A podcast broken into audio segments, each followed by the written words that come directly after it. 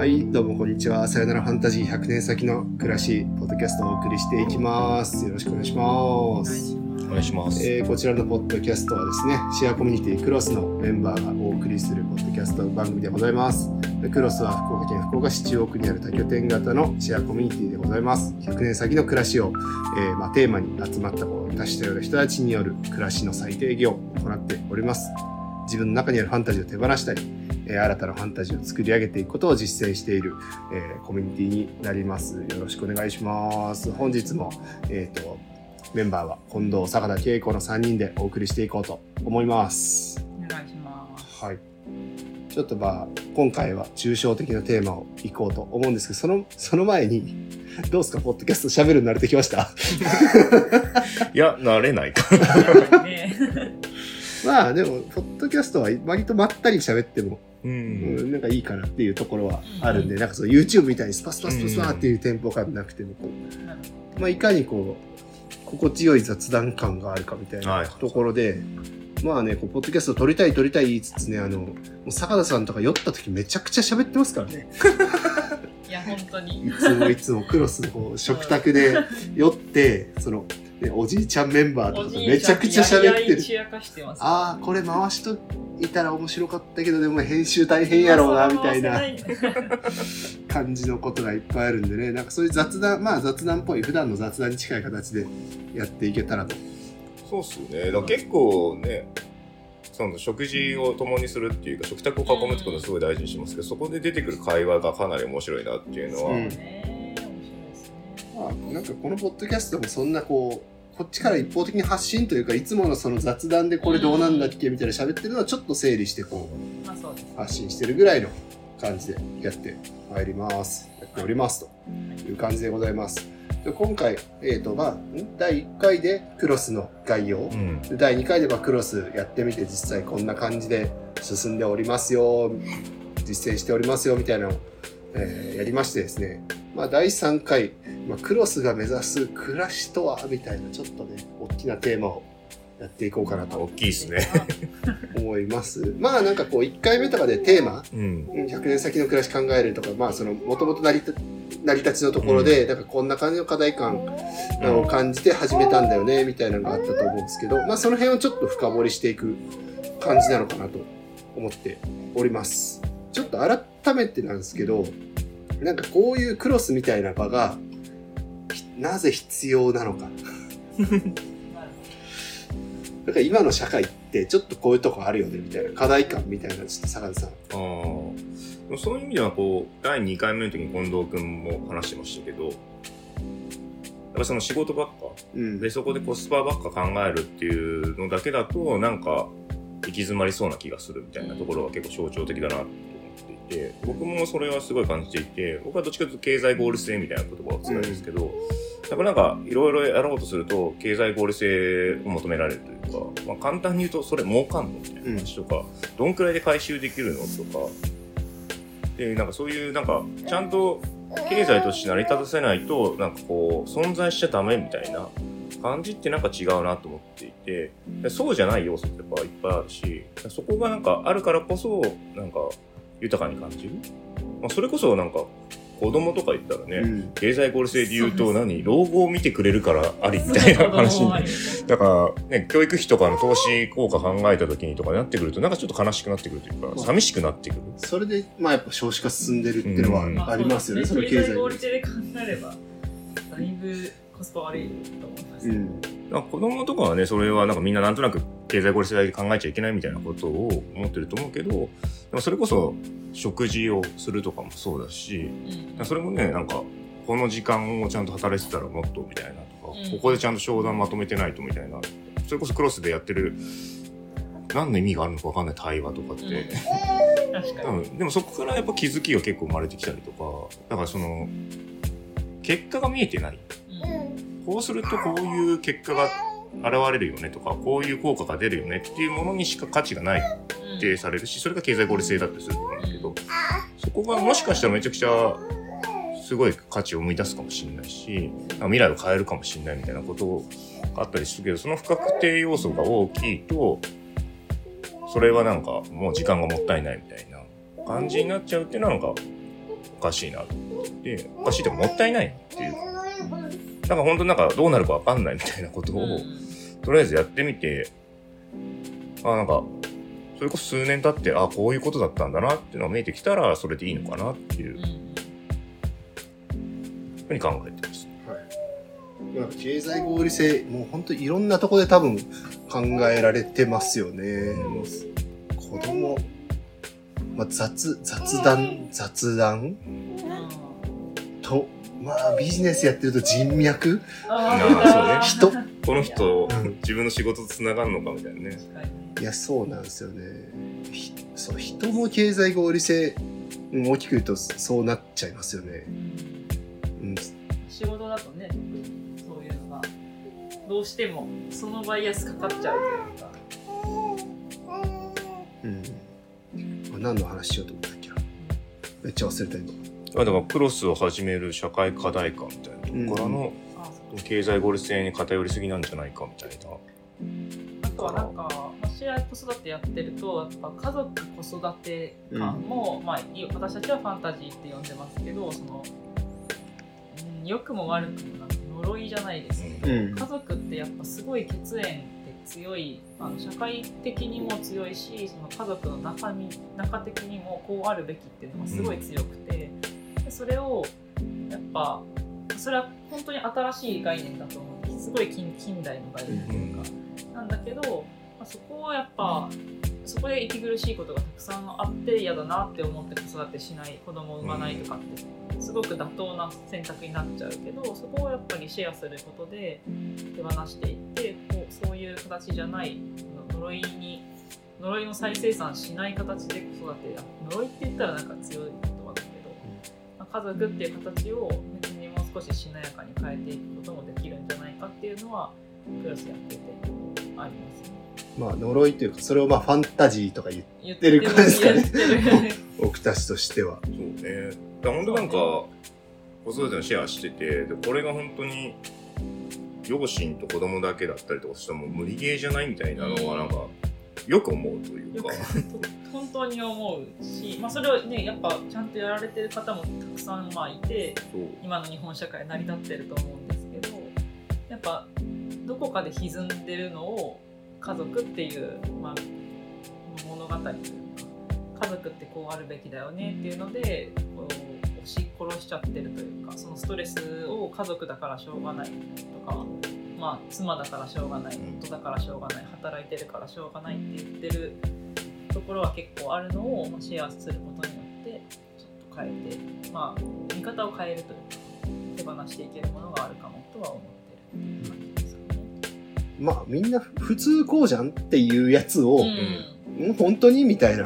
感じですよね。そうですそそもそもさみたいな。そうそういやそそうね。それはすごい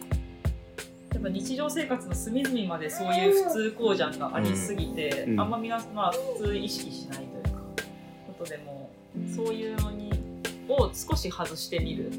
感じを常にやってるっていう気がしますね。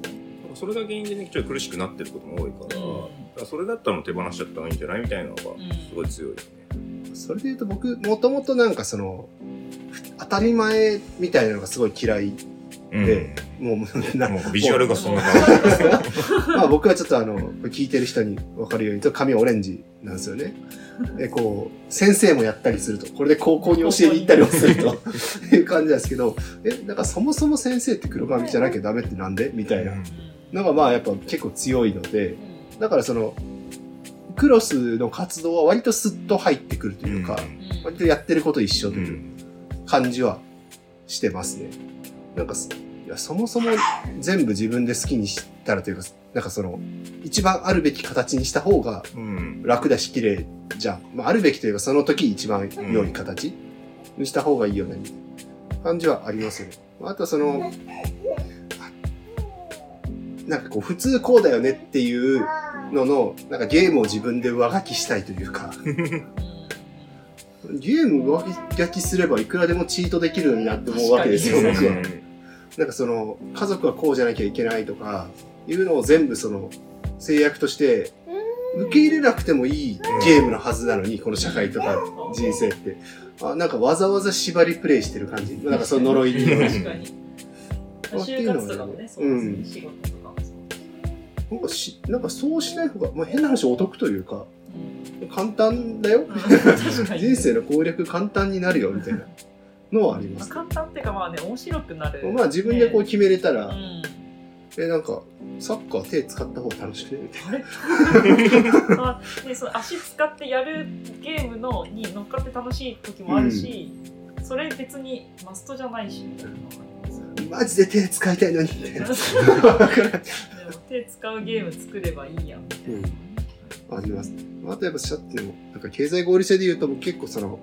まあ自己紹介するときに、まあシェアハウスみたいなこともやってるんです、みたいなこと言うと、えー、なんか事業として、みたいな、その、うんあ、それも儲かってんの？みたいな話、あ、いや、せそうじゃなくて俺も家賃払ってる、みたいな。うん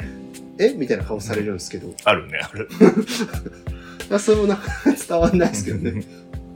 なじえじゃあなんでわざわざやってんの？みたいな。お金払って、みたいな。え、家あるんでしょ？みたいな。とか、すごい、ありますね。あとは、なんですかね、こう、クロスが目指す。なんか僕、あとキーワードで結構坂田さんとかよく言ってる、なんか今、世界の潮流なんですかねわかんないですけど、コーリビングっていう話って、はいはいはあ僕そんな詳しくないですけど、どうなんですかね。どういう流れがあるんですかね？まあでも、こうっていう、まあ、共にみたいなやつで、まあ、この、その前に出たのコワーキングみたいなのが多分出てきてたと思うし、まあ、シェアハウスって言葉その前からあるんだけど、でコーリビングっていうのは、なんでできたかっていうと、どっちかとシェアハウスが途中からなんか安く住むための手段みたいに、うんやっぱなっていったみたいなのがあって、なんか共に暮らすより、その、シェアしてた方が家賃安くなるからみたいな。でもなんかそれって本質的なのかなみたいなのを思ってる人たちが結構いて、で、そこにやっぱ共にいるって共に暮らすからこそ見えてくる世界とか価値みたいなのがあるよねみたいなのをこう、シェアハウスを分けるために、こうリビングって言い直したみたいなところはあるのかなっていう。結構そういう活動、まあクロスに近い活動とか、うんそのコーリビング的なのって結構今っていろんなとこであるもんなんですかね。まあ、それこそね、東京のシフトだったりとかもそうだし、まあ、それこそクロス立ち上げた時ぐらいは、世界的に結構そういう流れが多くて、そのコリビングってかなり高級層みたいなのを狙ってやってるとこもあったし、ビジネスとして。はい。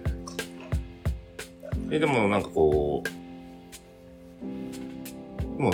そうね、だから2018年ぐらいの時ってやっぱもう仕事での可能性みたいなものに結構みんな見えてきて飽きてきたみたいなとこもあって、はいその未知の世界ってなんだろうって言ったら、横に暮らしあんじゃんみたいな。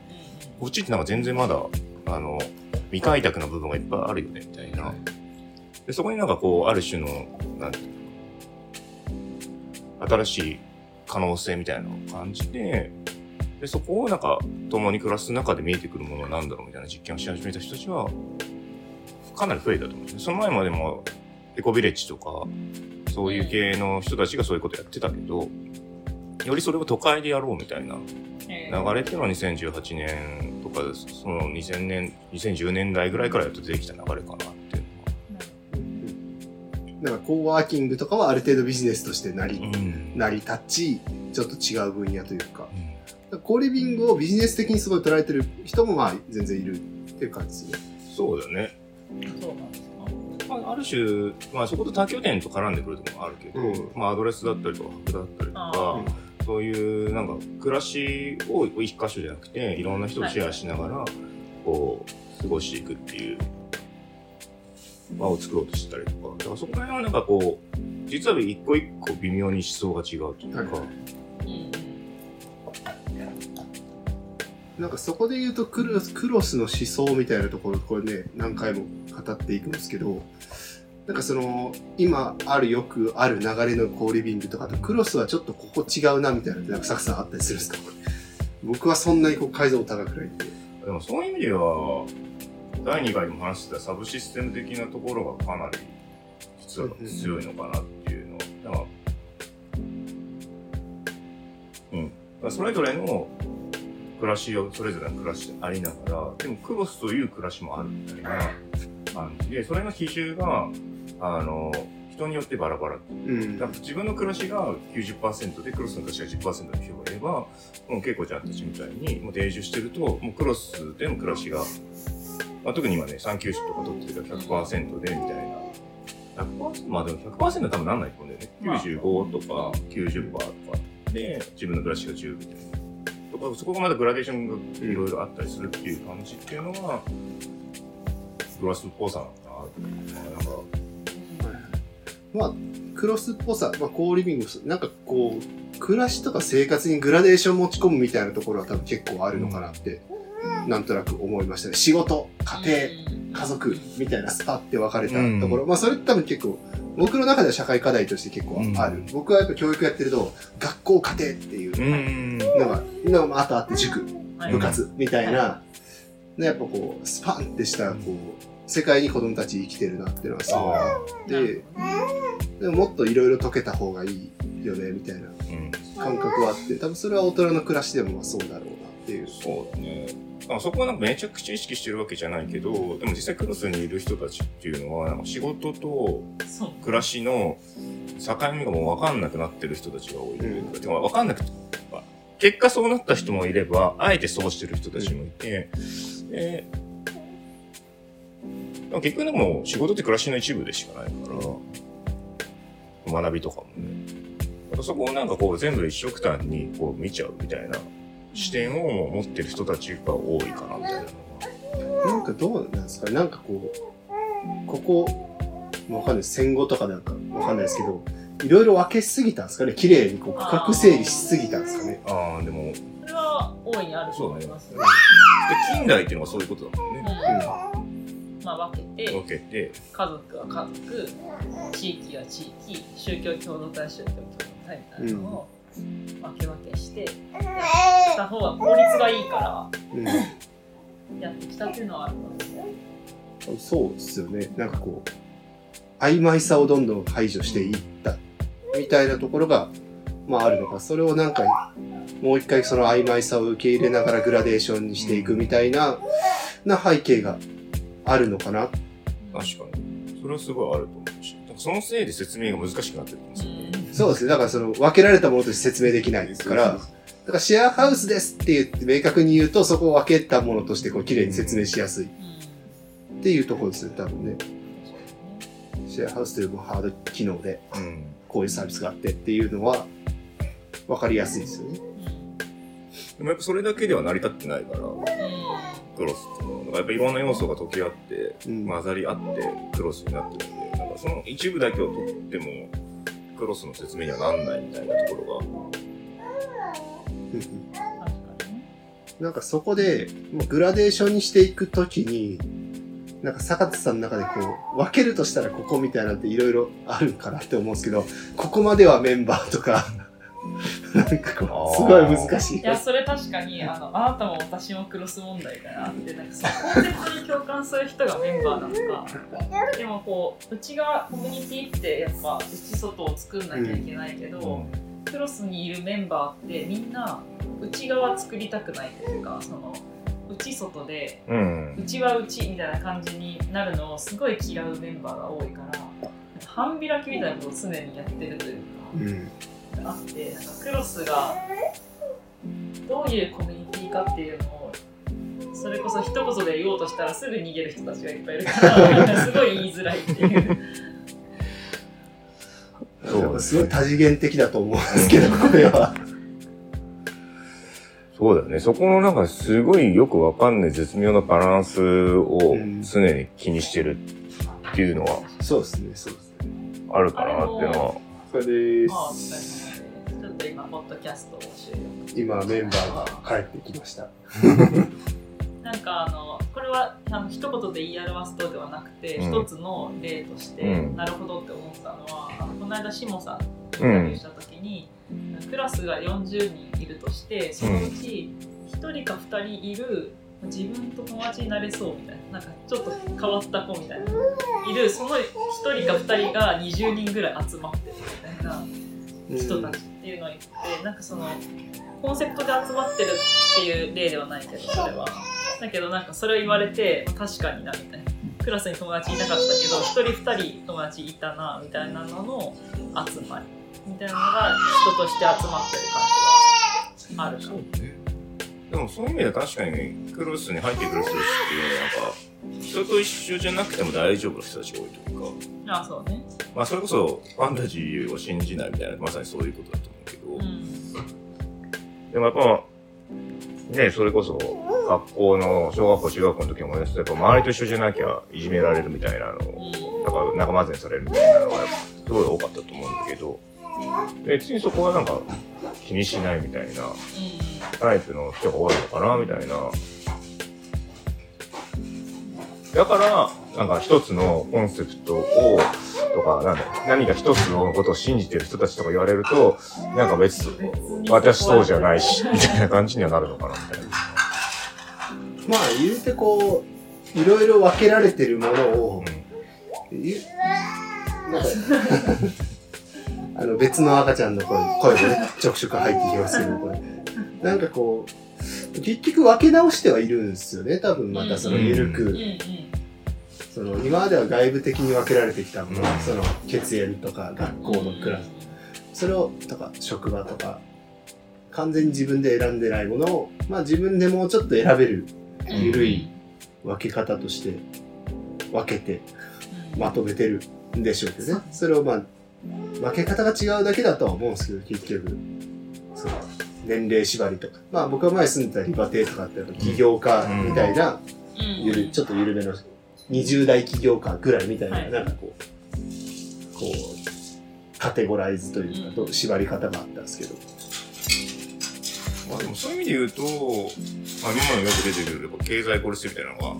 キーワードになるのかなと思うけど、その経済効率性以外の価値を信じてるみたいなところは共通認識かもしれないね。認識はしてますかね。うんそのコスパだけじゃないとか、それ以外のものがずっと多分あるよね。で、それがまあ言語化できてる人もいれば、別に言語化できてないけど、感じてるとか、まあそれに気づいてなんか救われてるとかもあるだろうし、まあそこはすごいあるかな。何かこうまあそこもそんなにこうズバッ余白を残したまま枠に入れるみたいな感じなのかな。ああ。4年1組でもあり4年2組でもあるみたいな。どっちでもいくんじゃないかなみたいな。状態。そこは割とやっぱグラデーションにちょっとなってる。うん。のかな。っていう気はしますけど。